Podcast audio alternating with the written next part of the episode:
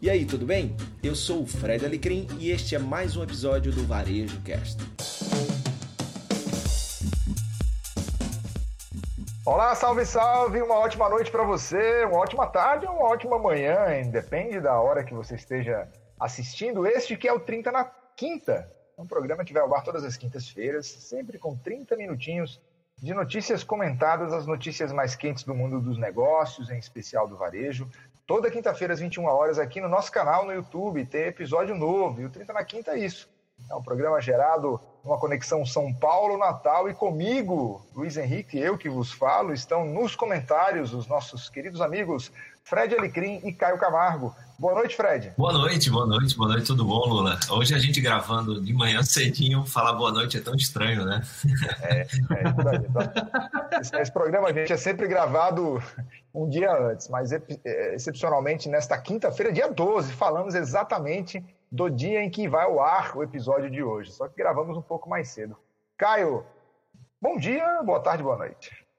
Bom dia, boa tarde boa noite para todo mundo que está com a gente, né? Hoje a companhia aqui da gente tem uma xícara de café ao lado de cada um aqui para manter-se acordado esperto e, e para mandar bala aqui no 30 na quinta, essa edição, edição 19, né, cara? Edição 19, você que nos vê agora, você que nos vê, aproveita e se inscreve né, aqui no nosso canal, ativa o nosso sininho e você que nos ouve nos mais variados podcasts, muito obrigado por sua audiência, que você consiga, que você siga conosco nessa estrada do saber e, sobretudo, compartilhando o nosso programa. São 30 minutinhos é muito legal, meninos, porque quando o programa sai, a gente sempre espalha para alguns amigos. Sempre tem aquele um ou outro que não ouviu ainda e fica, poxa, que legal, é rapidinho, passa legal, já fico bem informado ali, já tenho bons insights. E esse é o 30 na Quinta, esse é o foco desse programa que nasceu em plena pandemia e que segue aí no seu episódio número 19, como o Caio bem falou agora. Olha, no programa de hoje a gente vai falar sobre Black Friday, a expectativa para Black Friday. Tem função nova no WhatsApp, a gente vai falar sobre o Xiaomi, né, que tem, enfim, reformula o site no Brasil e anuncia parceria com o aplicativo de delivery Rappi. É, dia dos solteiros, vamos falar sobre dia dos solteiros e vamos falar também sobre o comércio de bairro, que, que notícia que já foi recorrente aqui no programa e que a gente segue apostando, comentando é, sobre o crescimento do comércio de bairro. Então vamos para a nossa primeira notícia, por favor. Vamos lá, então. Estudo mostra que 69,7% das pessoas pretendem comprar na Black Friday. É, novembro está aí e é mês de Black Friday, Best Friday, Love Friday, depende do nome que você queira dar. Olha, uma pesquisa realizada pela Reclame Aqui e divulgada na última segunda-feira, dia 9, mostrou que 62% dos consumidores já estão fazendo pesquisas de preços em preparação para Black Friday. O levantamento ouviu 2.500 consumidores entre, entre 28 de outubro e 4 de novembro. O estudo mostra que o brasileiro está mais esperto em relação ao período de promoções e mostrou que o consumidor pretende começar as compras já na noite de quinta-feira, véspera da sexta-feira de Black Friday, que ocorre no dia 27 de novembro. Autor, aí eu vou para uma declaração aqui é, do VP aqui da, e sócio da Vetex, né, a nossa mais recente, mais recente unicórnio brasileiro, Felipe Delacqua, que diz o seguinte: olha, a Black Friday, a Black Friday deste ano pode ser a maior da história em termos de volume de quantidade de pedidos e de crescimento em relação ao ano passado. Também é esperado que tenhamos muitos novos consumidores comprando pela primeira vez em canal digital, comenta o Felipe. Caio, começo com você. A, a pandemia, de alguma forma, é, favorece negócios, favorece muito o e-commerce, e ao mesmo tempo a gente tem alguns mercados, como o brasileiro, que, que eu não vou dizer que sai da pandemia, mas que tem números que são mais alvissareiros, se comparados, por exemplo, com a Europa. Enfim, eu trago esses dois comentários, mas a gente pode falar que tem vários viés aí em relação a Black Friday para 2020. Cara, tem uma expectativa grande, né? Dado tudo que está acontecendo na pandemia, dado todo esse volume de de e-commerce, né? O crescimento do e-commerce durante a pandemia, óbvio que nós vamos ter um Black Friday para o e-commerce, vai ser muito interessante, né, cara?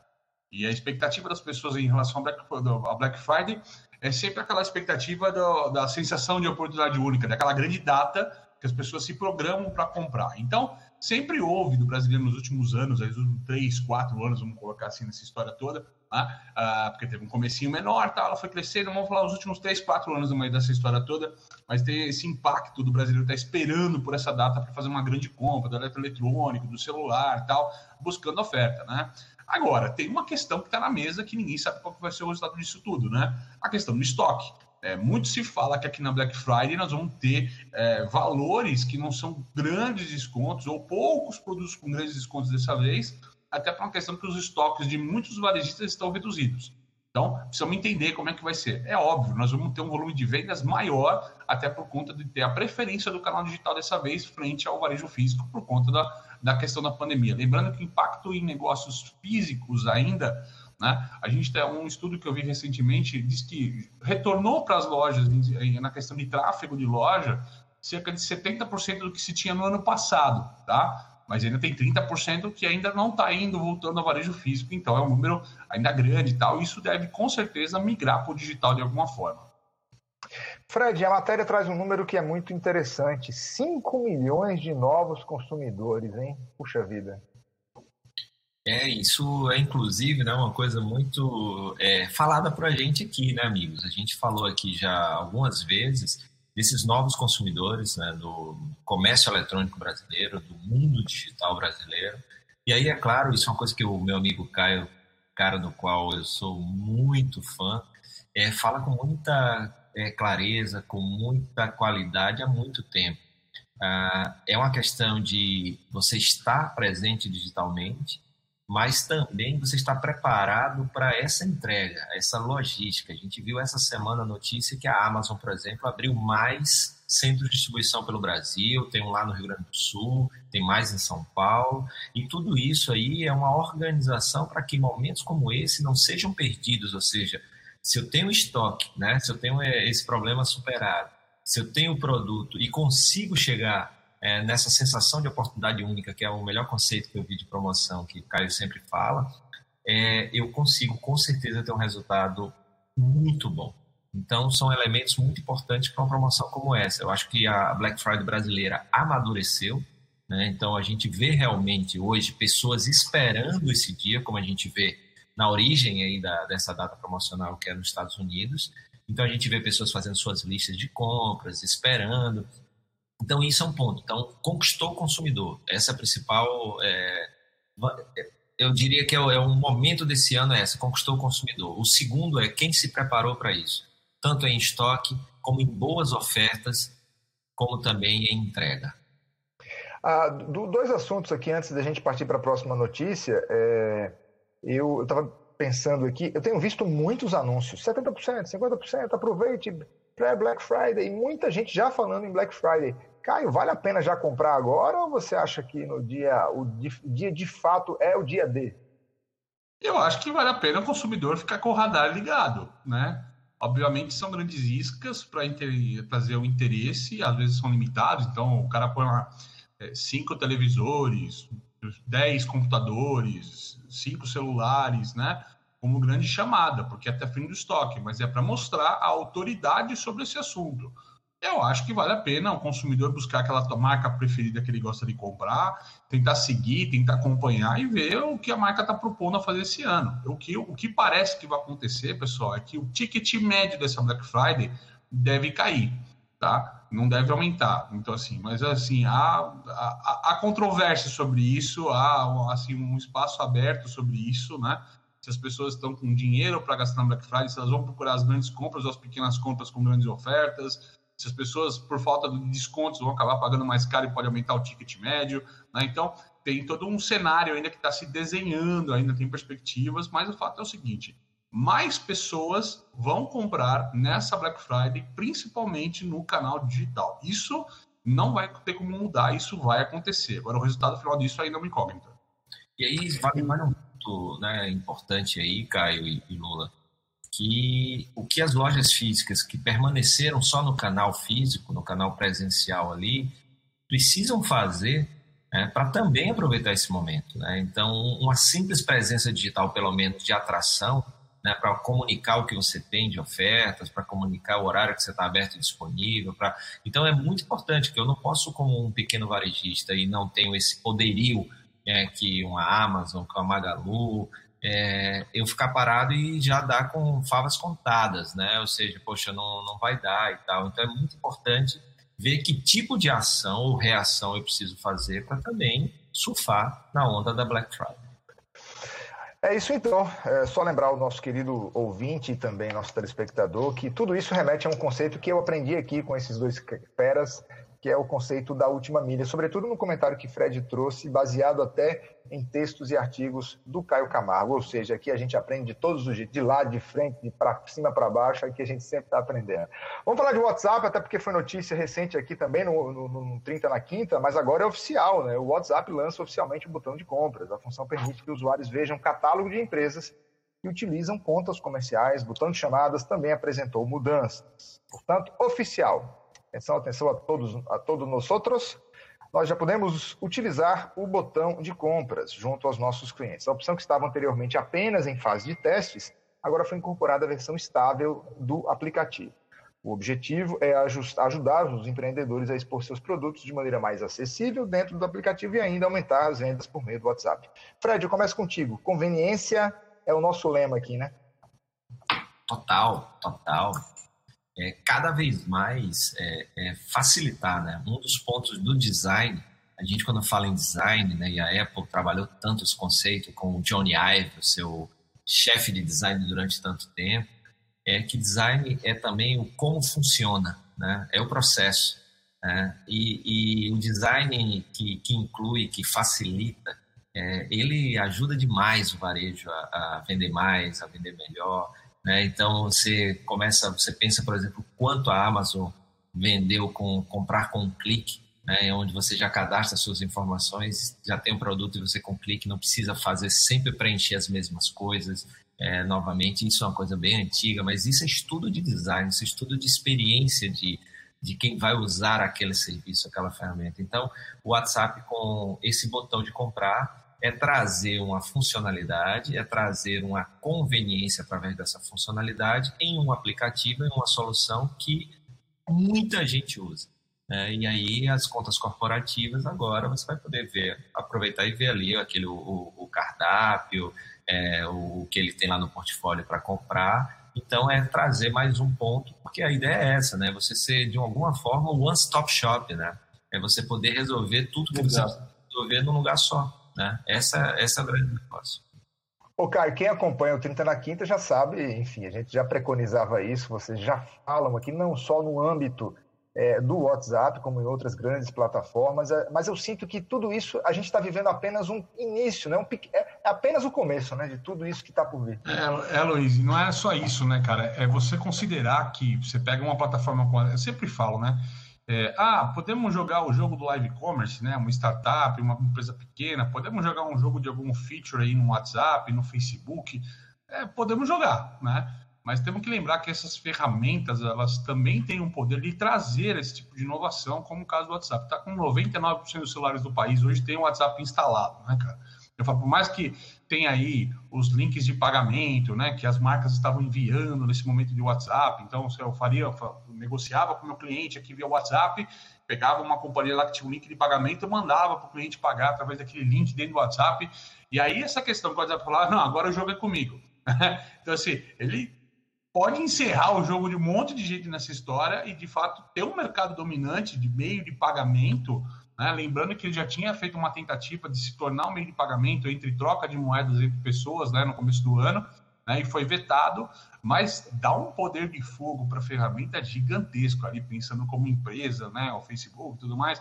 Isso dá um poder de fogo para eles no mercado gigantesco e domina um outro mercado deles. E eu acho que isso é uma outra coisa que está acontecendo muito no mercado, né, Luiz? De era um aplicativo de comunicação que de repente vira um aplicativo também de meio de pagamento, né? Então, o mundo está se expandindo, as grandes empresas têm cada vez menos fronteiras naquilo que elas fazem. A Magazine Luiza, por exemplo, está deixando de ser um magazine de eletroeletrônicos, né, para apostar em uns segmentos que vão da alimentação até a educação, como a gente vem colocando aqui às vezes nessa história, né, americanas no mesmo passo, seguindo os passos de Xiaomi, seguindo os passos de, de Alibaba, seguindo, seguindo os passos de Amazon, né, então assim, estamos é, num mundo bem, assim, dinâmico em termos do que, que são as marcas de varejo hoje, como é que elas vão ter esse relacionamento com seus clientes hoje.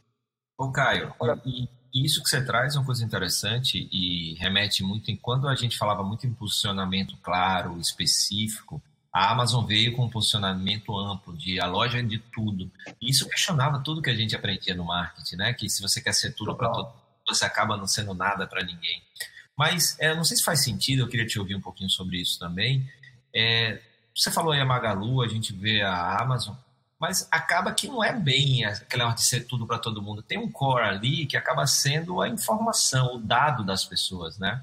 Então, ela deixa de ser uma empresa que vende produtos e passa a ser uma empresa de gestão de informação, dados e conhecimento para saber aonde que ela tem ali a oportunidade de negócio. Faz sentido isso aí? Faz, faz, porque a partir do momento que eu conheço o raio-x de qualquer cliente e entendo mais, muito mais da dinâmica dele do que só, de fato, a dinâmica de o que ele compra ou quando ele compra comigo, eu começo a estender esse, essas histórias, eu começo a entender lacunas de mercado, né? Oportunidades de mercado onde eu posso estar me inserindo.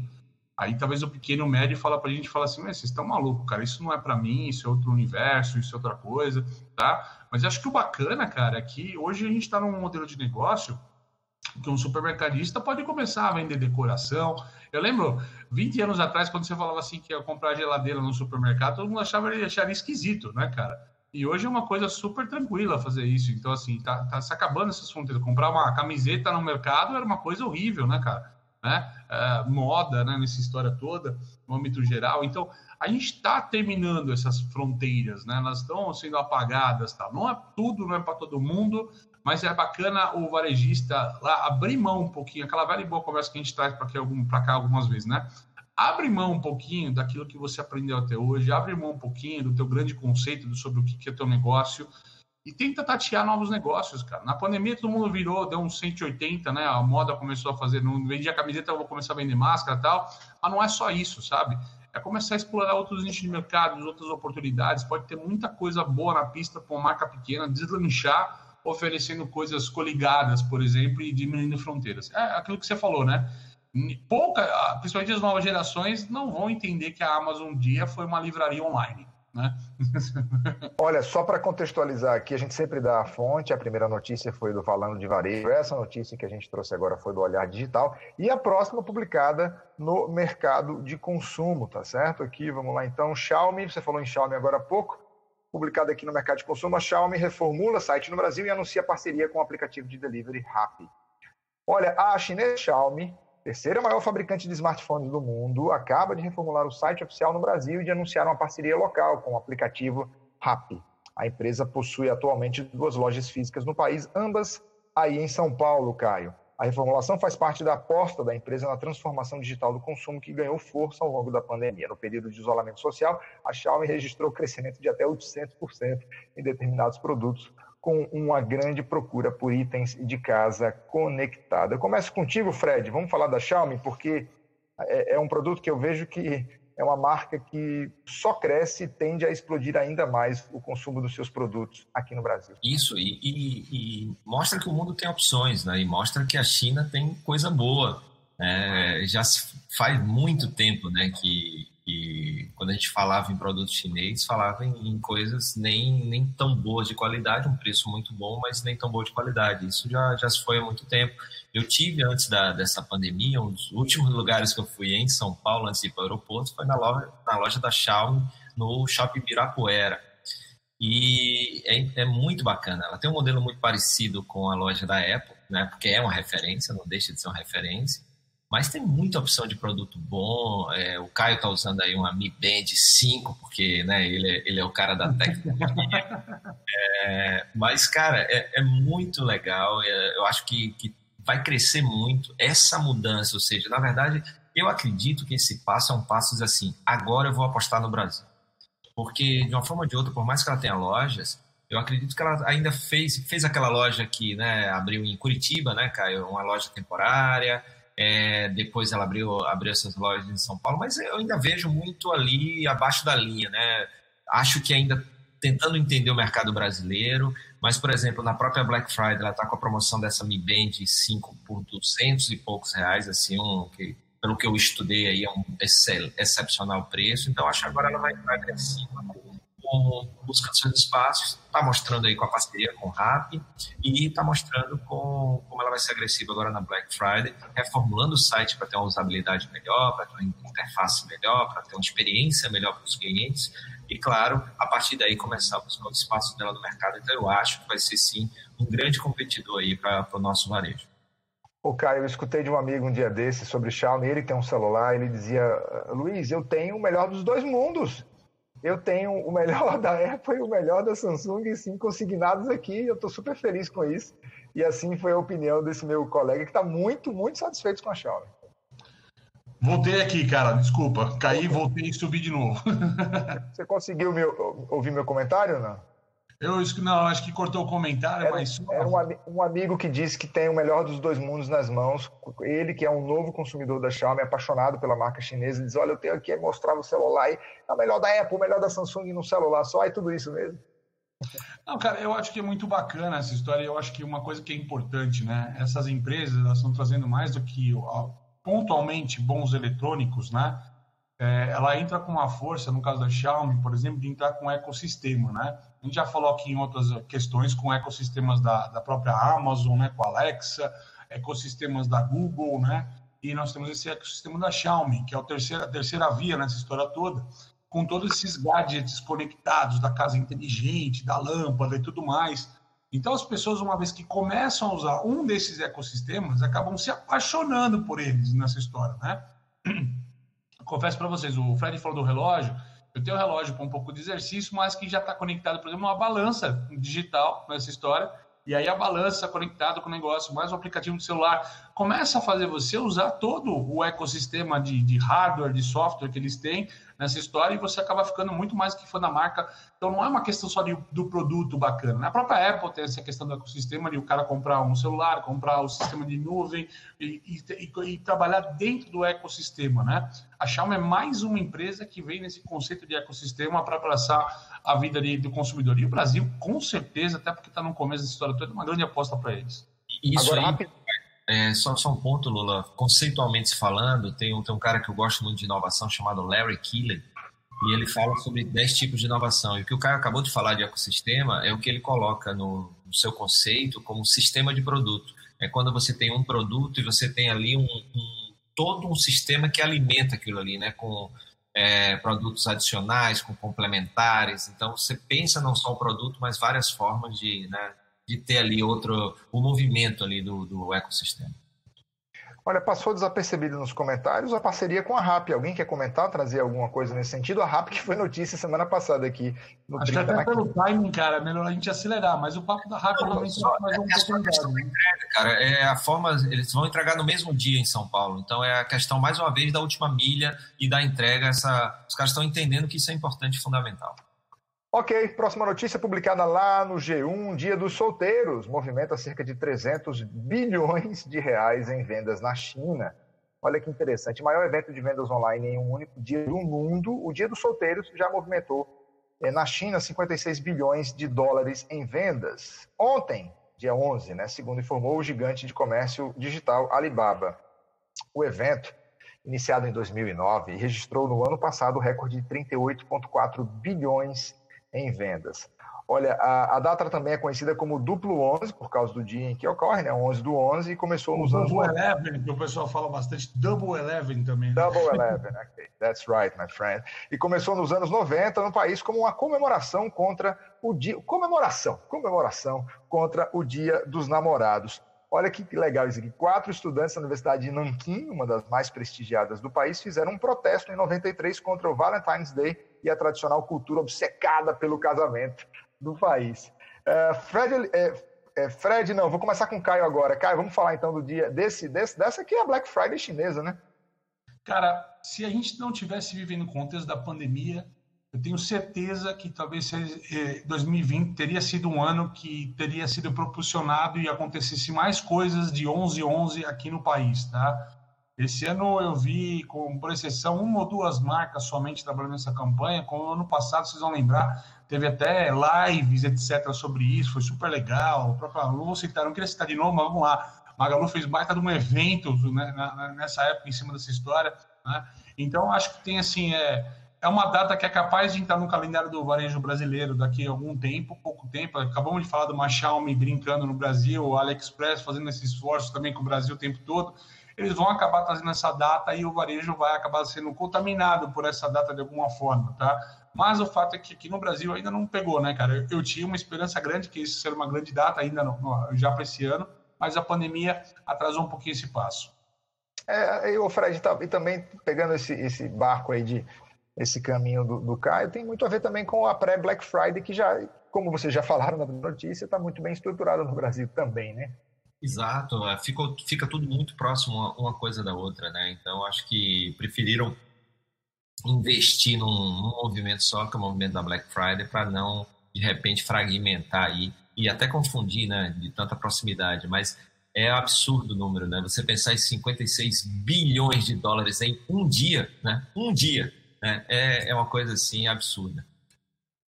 Olha, e enfim, vamos lá, vamos para a próxima notícia, que é a última do, do, programa de hoje, porque a gente já deu essa notícia, a gente vem sempre é, fomentando esse debate aqui, e sobretudo para você que é micro, pequeno e médio empresário que nos acompanha aqui no 30 na Quinta. Comércio de bairro cresce até 40% na pandemia. Receio de aglomerações e mais comodidade deram impulso a negócios próximos das residências, matéria que está publicada aqui na revista Pequenas Empresas, Grandes Negócios.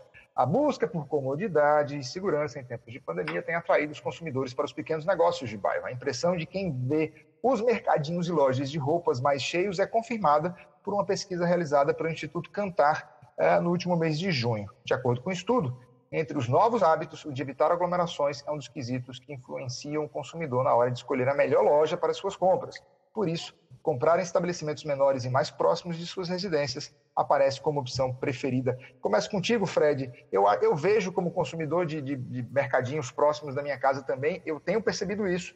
Uma redução nos preços, claro que não é, às vezes, a maioria das vezes não é a mesma coisa dos grandes hipermercados, mas é uma redução que o consumidor leva a pensar, poxa, eu estou até pagando um real a mais aqui, mas eu tenho mais comodidade, eu tenho mais segurança e eu evito grandes aglomerações, não é, Fred? Exato, exato.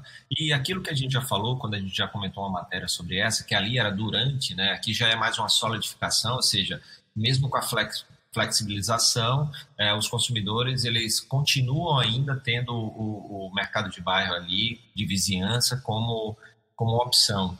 É, tem tudo a ver com isso, tem a ver com conveniência, tem a ver com o hábito adquirido, tem a ver com é, o quanto esses pequenos negócios, principalmente com o apoio do Sebrae, investiram em melhorias de, de da loja, de protocolos, de é, mix de produtos, de arquitetura. Então, teve muita gente que realmente entendeu que era um excelente, um excelente espaço para melhorar o negócio e aí começar a cativar aquele consumidor que é, ia até mais longe para comprar por causa de um real, como você falou, um e cinquenta. Então, tem vários conceitos dentro de um só. Tem o conceito de, poxa, esse 1,50 é mais de gasolina, é mais de é mais tempo e tempo é vida. É, tem dois, eu estou fortalecendo um pequeno negócio, então tem uma consciência maior ali de fortalecer o local. Tem muitas coisas bacanas que, consciente ou inconscientemente, estão ajudando aí nesse comportamento do consumidor.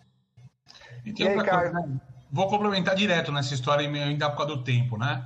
É, também tem aquela questão, né, Fred? O cara deslocava, às vezes, 10 quilômetros, 15 quilômetros entre o local que ele mora e o local que ele trabalhava, né? E por passar o dia inteiro naquele local, né, ele tomava café, almoçava, comprava próximo ali de uma região mais central, que era onde era o trabalho. O fato das pessoas estarem muito mais em home office hoje, nessa história toda, favorece que as pessoas não vão até aqueles locais, né? Então, vamos lá, pega os grandes centros aqui, Faria Lima em São Paulo, né? Esses locais, assim, grandes centros empresariais, escritórios. Você né? com suas duas horas, hein? Você com suas duas horas de deslocamento duas horas de deslocamento, de ida e de volta, as pessoas acabam consumindo, não é, obviamente, a gente pode traduzir isso como conveniência, né?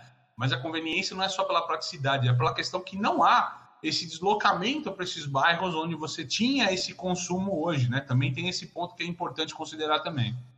Por isso, por isso é importante que é, pós-pandemia a gente vai ver quem fez esse trabalho bem feito, porque na hora que tudo as pessoas voltam, aquela, né? Aquela, aquelas pessoas que, que voltarem vão ver quem continua comprando ali, né? Exato.